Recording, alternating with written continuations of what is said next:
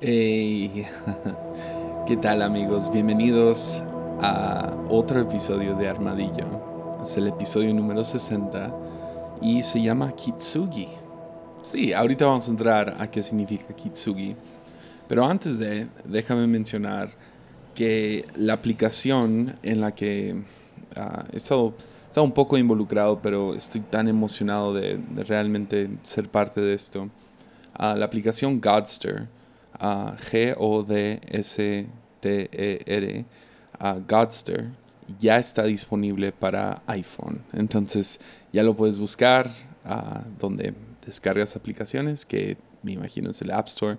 También, primeramente, ya está disponible para Android y, y Google Phone y todo eso. Entonces, búscalo donde hay aplicaciones. ¿Qué es esta aplicación? Es una aplicación para Ah, donde realmente, no sé, han trabajado muy duro el equipo en juntar predicaciones y contenido cristiano para que todos puedan crecer. Ahí puedes encontrar Armadillo. Y ah, seguro pronto ah, voy a hacer uno o dos episodios para poner ahí, que va a ser exclusivo de Godster. Entonces, yo sé, mucho, mucho exclusivo, ¿no? Pero ah, pueden siempre contar con estos episodios y ah, con los que están aquí en Spotify. Este, este podcast semanal no va a dejar de existir. Pero para aquellos que dicen, ah, pues quiero, quiero otro episodio de Armadillo a la semana, ah, de vez en cuando va a haber contenido exclusivo en algunas otras plataformas como Godster y como Patreon, que sigue vigente. Ah, pronto, ya próxima semana, va a subir, voy a subir un episodio ahí exclusivo para todos los que apoyan este, este podcast. Y sí, realmente, otra vez, muchísimas gracias a todos los que apoyan. Pueden, yo creo que ya escuchar la calidad del micrófono subiendo. Y uh, pronto, muy pronto voy a tener un espacio donde puedo grabar esto, donde no van a escuchar las sirenas y los carros pasando y todo eso. Entonces estoy emocionado por seguir con esto. Ya son 60 episodios. Y ah, el día de hoy, el episodio, quería irme en una dirección diferente.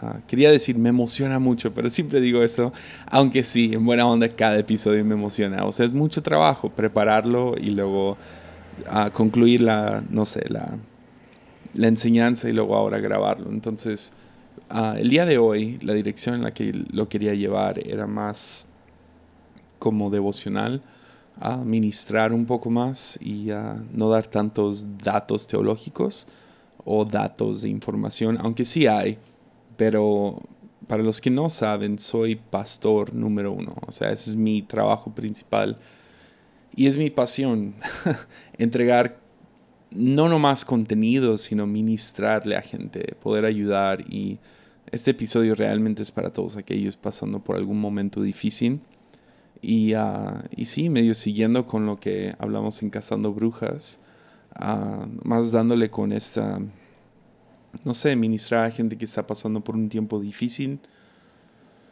Y nomás decirte que sí hay, hay luz al final del túnel. Entonces, ¿por qué no comenzamos? ¿Va? Venga. Episodio número 60, Kitsugi. Pues, uh, no sé si alguna vez has visto en una película, esto, esto ya es cliché, ah, especialmente con películas románticas. Ah, todas las películas llevan un cierto orden. Y el orden es, ah, ella lo conoce a él o él la conoce a ella, se enamoran, se empiezan a, no sé, a acercar o lo que sea, se hacen novios o empieza la relación y luego hay un problema, un trauma, algún secreto revelado, algo que sale mal, él se va a la guerra, no sé. Pero hay algún tipo de trauma y luego cuando quieren reconciliarse, ah, y luego se tienen que reconciliar, ¿no? Y esa es la película y luego viven felices para siempre. Pero en muchas películas, especialmente románticas o películas un poco, no sé, no tan... donde no le pensaron tanto y se van un poco más con los clichés, escuchas algún tipo de conversación, sea de él, sea de ella, donde uno de los personajes de la película le dice al otro, quiero regresar a como era antes. no sé si, si has escuchado eso, si no, no sé, lo vas a escuchar o por lo menos le vas a poner atención la próxima vez que esto salga, una película, telenovela, no sé, obra de teatro, no sé, pero esa idea, regresemos a como era antes. Usualmente esto viene después de que el personaje, ah, pues ya pasaron algún tipo de trauma, pero no quieren, no ha reconocido, el personaje que dice, quiero regresar a como era antes, no ha reconocido lo que ha sucedido. Porque el trauma o la ofensa o lo que sea que lleva al enojo, la tristeza, la emoción fuerte que sea, ah, usualmente, uh, sí, está, están, ha roto demasiado la relación como para regresar a como era antes. Entonces, este personaje no ha llegado, no ha reconocido el trauma que ha sucedido, la ruptura en la relación. Y está haciendo esta, no sé, está rogando o clamando o lo que sea, está, está pidiendo que las cosas regresen como eran antes porque están viviendo en negación del trauma. Es usualmente, uh, sí, quieren la reconciliación, pero por medio de la negación. Nomás actuemos como que nada pasó. Pero trauma no puede ser borrado, no puede ser ignorado. Si realmente quieres ir a una reconciliación real o llegar a un punto donde lo que se ha roto pueda sanar, tienes que reconocer el trauma, tienes que reconocer la ofensa, tienes que reconocer la, la, herida, la cosa que causó esta ruptura en la relación o en el personaje o, lo que sea. Y esto es usualmente lo que sucede en, en estas películas. Sí, está la frase cliché, regresemos a como era antes, pero luego está la, el reconocimiento del trauma para poder ahora reconstruir lo que se rompió. Es reconocer que el trauma ha, ha causado una, un reacomodo irreversible. O sea, necesitan, necesitan los dos personajes o el personaje sea, sea la historia de una sola persona. Tiene que reconocer que algo se rompió y para poder reconstruirlo no podemos actuar como que no se rompió. Toma, toma un vaso por un ejemplo. Ah, si se rompe el vaso y actúas como que no está roto y le echas agua o cualquier líquido, se va a derramar. No, no, no, no va a funcionar. Necesitas poder reconocer lo roto para poder ahora reconstruirlo. Y con eso dicho, reconciliación siempre es posible, pero es solo por medio de la reparación y la reparación solo es posible con reconocer que está roto. ¿Están conmigo? Entonces, mi hijo, ah, mi hijo me habla por teléfono, acabo de regresar de un viaje de Oaxaca, y mientras estaba allá, mi hijo agarra el teléfono y me dice, papi, mami ya arregló el Pikachu. Pues lo que pasó es que tenía un juguete, un Pokémon, ¿no? Y, y ah, le dice a todos los Pokémones Pikachu, pero bueno.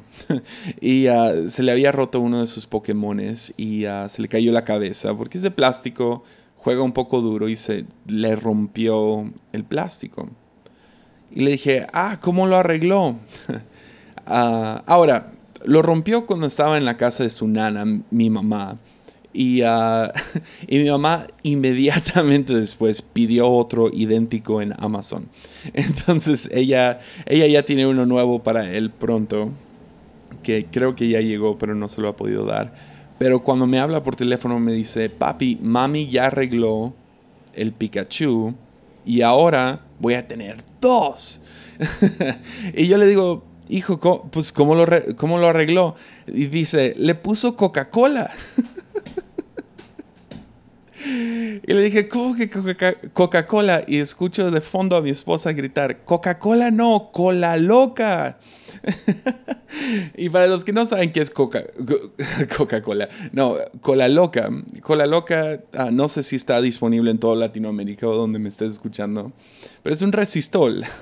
es un resistol a un pegamento bastante fuerte y se lo puso y, lo unió. Y uh, llegué y está ya, me lo enseñó, no está tan bonito, pero pues funciona y ahora tiene un Pikachu nuevo y un Pikachu deforme, ¿no?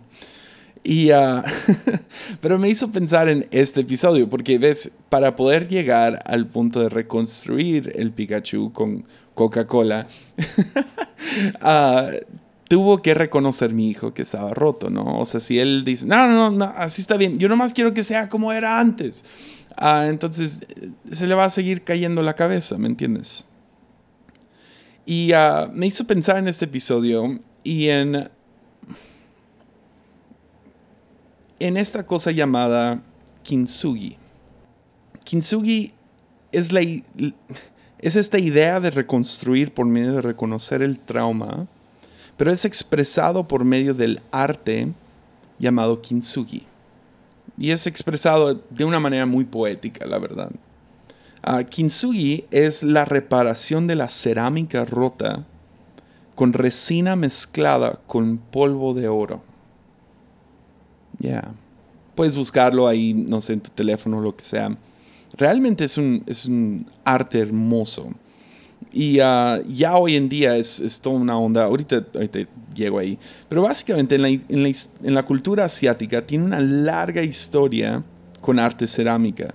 De hecho, los, lo, donde realmente se perfeccionó fue 1600 antes. O sea, llevan mucho, mucho tiempo haciendo esto. Algunos dicen que hace que hasta 5000 años antes de Cristo. O sea, estos días de Abraham que, que asiáticos manejaban el arte de la cerámica. Entonces estamos hablando de, de, de, miles de años de una raza realmente perfeccionada. Y fue en la dinastía Shang que cuando finalmente lo perfeccionaron y ves todas las, no sé, la, la simetría y hoy en día todavía sobreviven muchas piezas de hace casi 3.000 años, uh, donde ves estas, no sé, estas piezas de arte hechas de cerámica que son hermosas. Pero el kintsugi uh, nace 1500 después de Cristo, cuando a un comandante japonés llamado Ashikaga Yoshimasa Ah, se, le, se le rompió su taza de té favorito.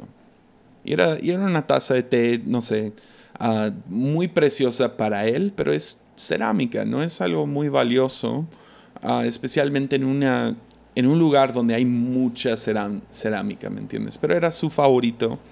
Y viviendo en Japón, él mandó a reparar a China su taza, su tazón de té. Era su favorito, tenía cierto valor personal. Y cuando lo mandó a China, se lo regresaron, no sé, me imagino que meses después. Le regresan esta, este tazón de cerámica, pero con grapas de metal. Y se veía espantosa, se veía fea, había perdido todo su, no sé, lo, lo, lo bonito. Y, y se enojó mucho este comandante japonés. Y, entonces él pidió que los artesanos japoneses lo intentaran volver a hacer. O sea, volver a reparar porque él no quería uno nuevo, quería ese. Y quería que tuviera, no sé, un poco más, que fuera estéticamente un poco más bonito. Entonces mandó su, tazón de té a, sus artesanos y ellos regresaron con el tazón de té uh, reparado con resina y oro, oro de polvo mezclado en él. Y, cuando lo regresaron era algo ahora mucho más hermoso que el tazón original porque tenía estas rupturas, pero las rupturas tenían oro adentro de ellos y daba, no sé, era algo muy hermoso. De ahí nace esta práctica o esta arte que se llama kintsugi. Y ah, si ves las fotos, en serio hay cosas muy increíbles. Es más, se, se se hizo muy popular este arte por medio de todo Japón y tan hermoso, tanto valor le agregaba a la cerámica rota que gente terminaba rompiendo sus, sus artefactos, sus objetos, solo para en sí repararlos después con esta forma de arte.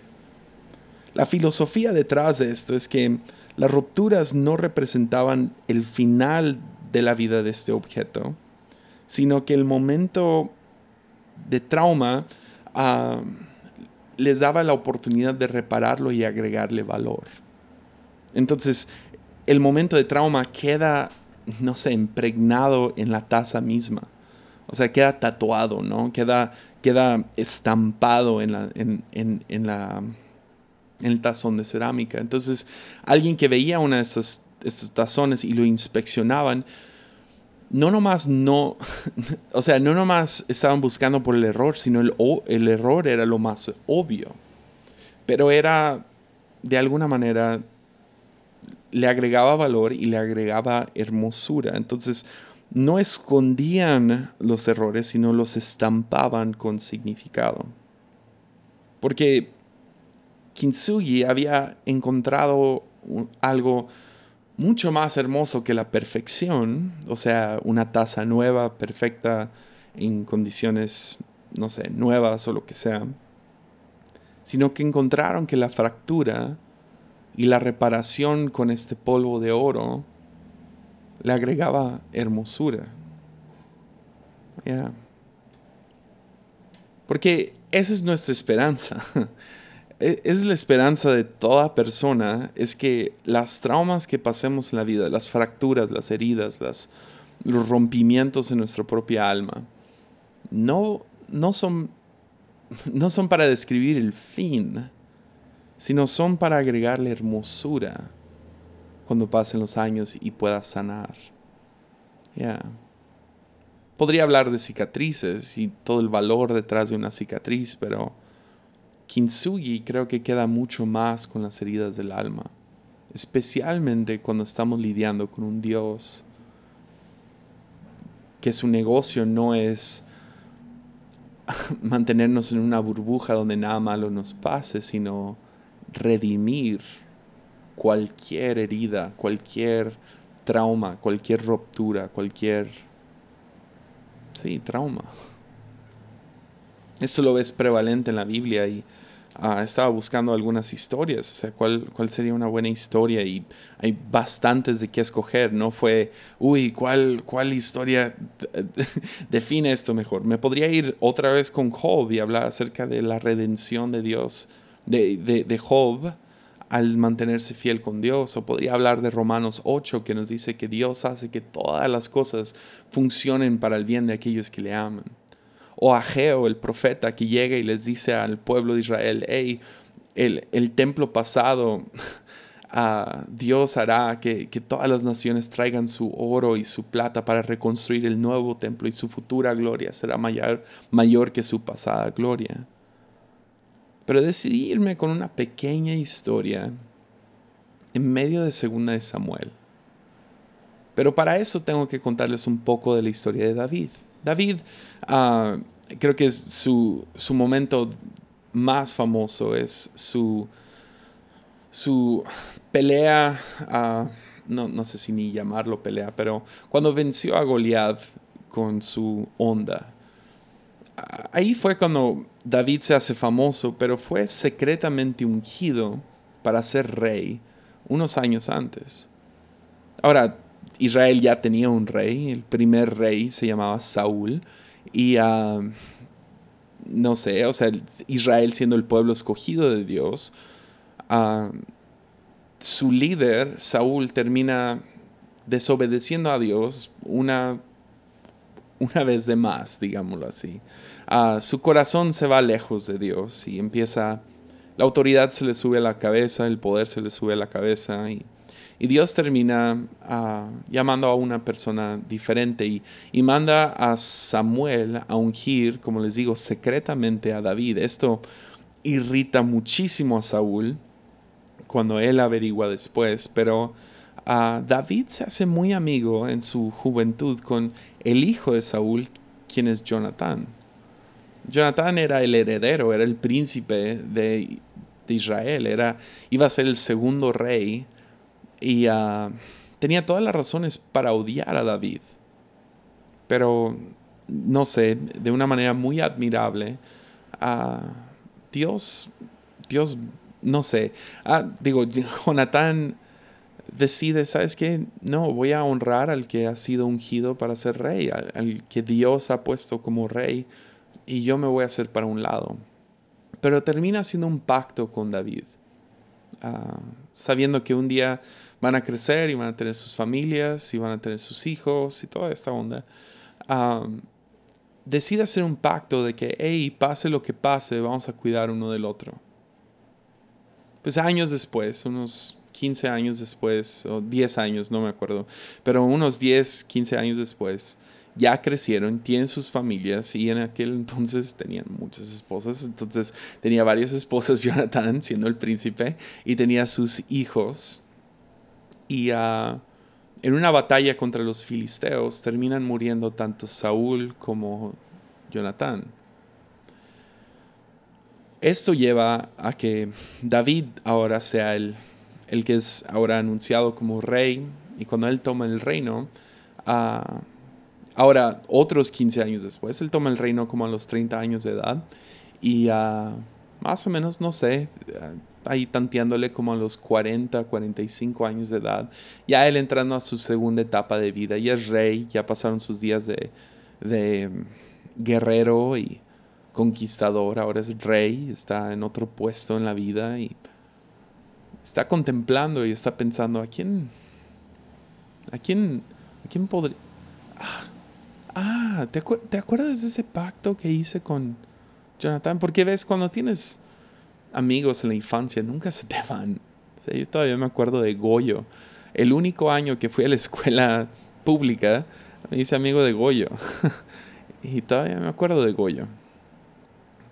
Y cómo nos acordamos de nuestros amigos de la infancia. Y él se acuerda de Jonathan un día y dice, ¿saben qué? De Samuel 9, versículo 1. David preguntó, ¿hay alguien más de la familia de Saúl que aún siga con vida?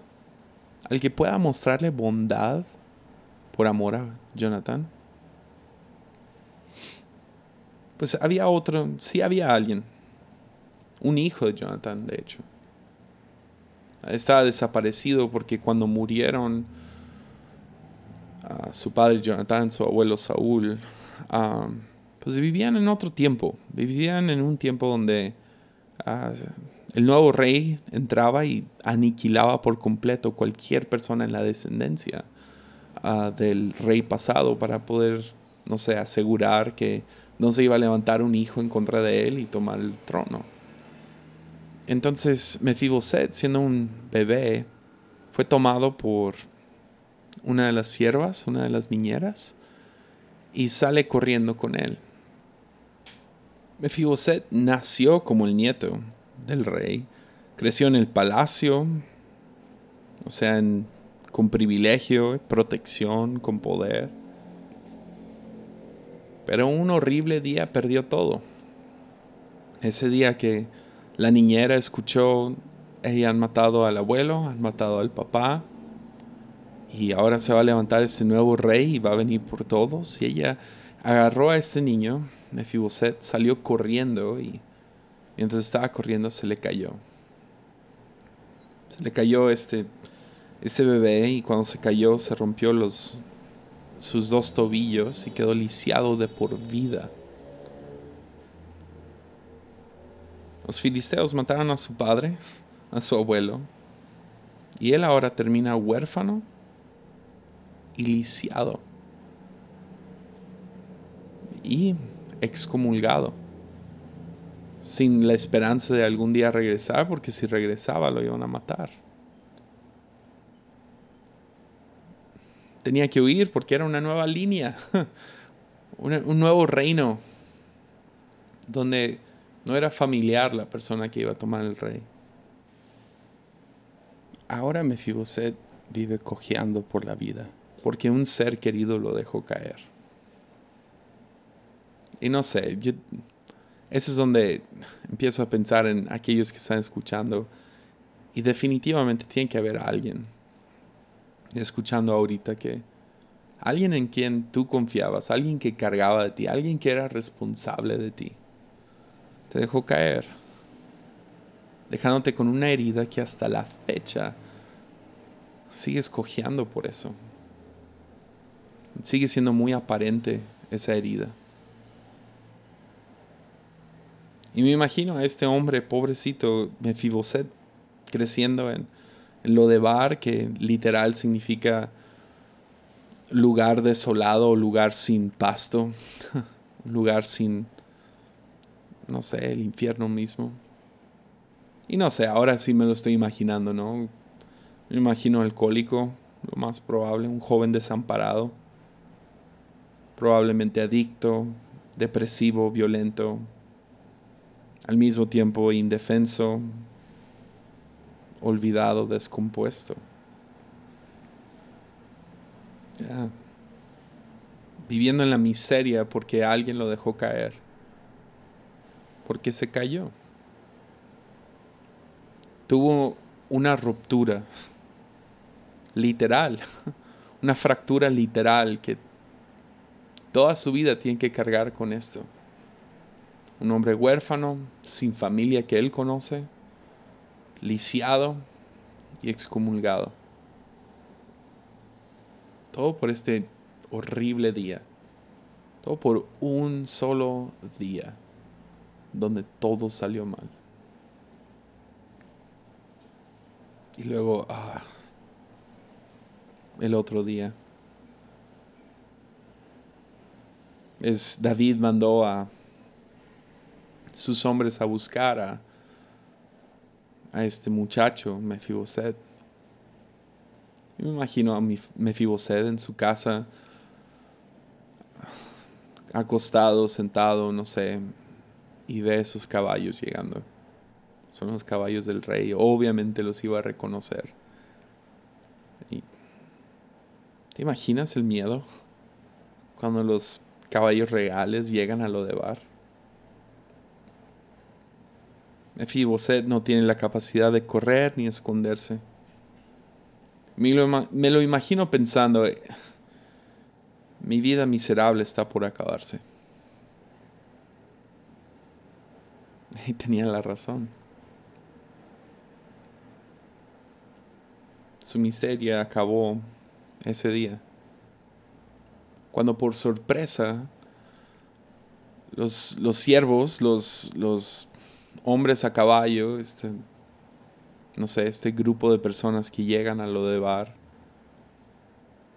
los siervos reales, digámoslo así, llegan por él, lo llevan al con el rey, no sé, ahí todavía no sé si ellos tienen la autoridad de decirle, hey, ah, vas a venir porque tu papá y este rey que está hicieron un pacto hace tantos años y eh, te quiere bendecir. Pero lo suben a la carroza y lo llevan ante el rey. Y David es, es, la razón que yo sé que a lo mejor no sabía, porque cuando él llega con David se tira y dice, yo soy tu siervo ante David, yo creo que nomás, ay, por favor, déjame vivir, no me mates. Pero en 2 Samuel 9, 7, David le dice, no tengas miedo. Mi intención es mostrarte mi bondad por lo que le prometí a tu padre, Jonathan. Te daré todas las propiedades que pertenecían a tu abuelo Saúl y comerás conmigo a la mesa del rey. Ah. Su miseria, su vida miserable, sí se acaba. Pero no acaba por la violencia de David, acaba por la bondad. Ya. David cumple con la promesa de bendecir. Porque esa es una historia de redención. Una clásica historia de redención bíblica un poco David haciendo eco de lo que veríamos más en el Nuevo Testamento, pero vemos la bondad de Dios a través de David. David tuvo muchas, muchas veces la regó. Se arrepintió de algunas, otras no. Pero en esta ocasión es la razón que Dios dice, ah, este es un hombre que tiene mi corazón. Es un hombre conforme a mi corazón. Porque ¿a quién te recuerda el rey David? ¿A quién te recuerda este rey? Un rey que trata a sus enemigos como amigos. Un rey que da bienvenida a los, excomulgados. un rey que prepara la mesa para los menospreciados. Un rey que carga a los inválidos.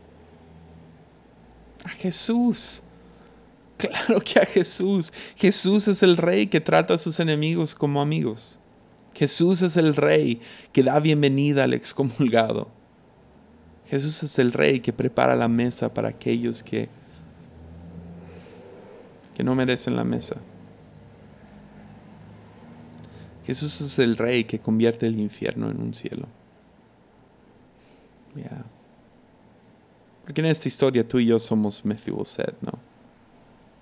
Venimos con temor, en temor a Dios y decimos, yo soy tu siervo, yo soy tu siervo, no me mates. Y Dios siempre nos contesta, no tengas miedo. es la historia de redención una, una redención como Kitsugi. Que sí, el trauma está. Es muy evidente. Ese, ese terrible día, Mefiboset iba a tener que cargar con eso el resto de su vida. Pero su vida no tenía que seguir siendo miserable. Ya. Porque Jesús nos invita a la mesa. Me encanta cómo se acaba la historia. Y eso es donde ocupa un poco tu imaginación. Se acaba la historia con Mefiboset. Y nos dice esto, segunda de Samuel 9, versículo 13, dice, y Mefiboset, quien estaba lisiado de ambos pies.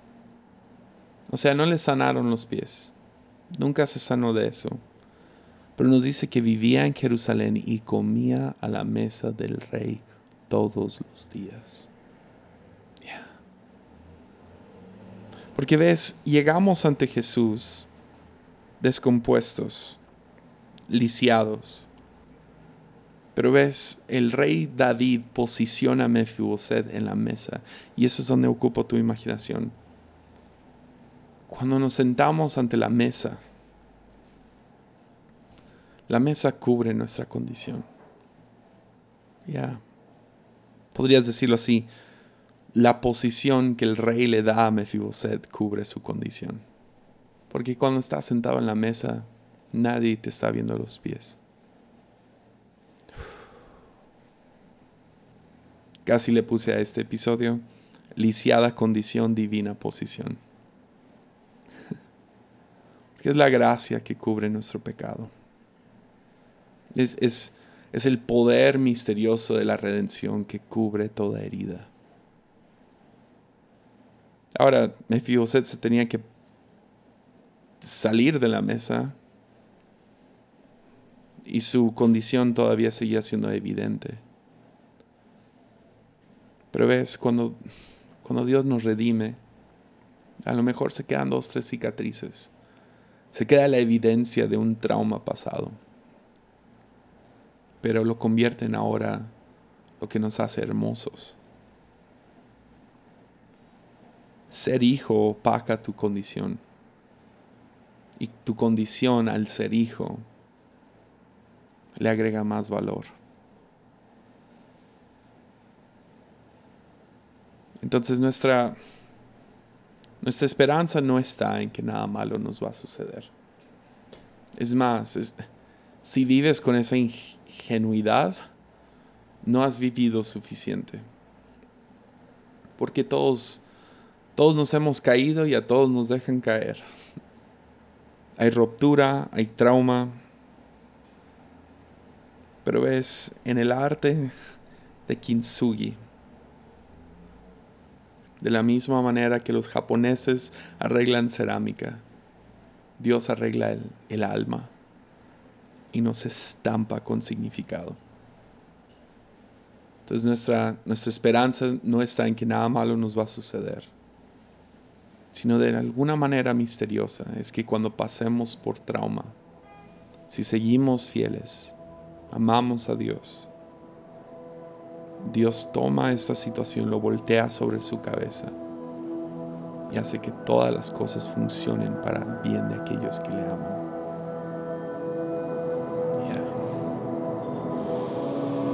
Ánimo.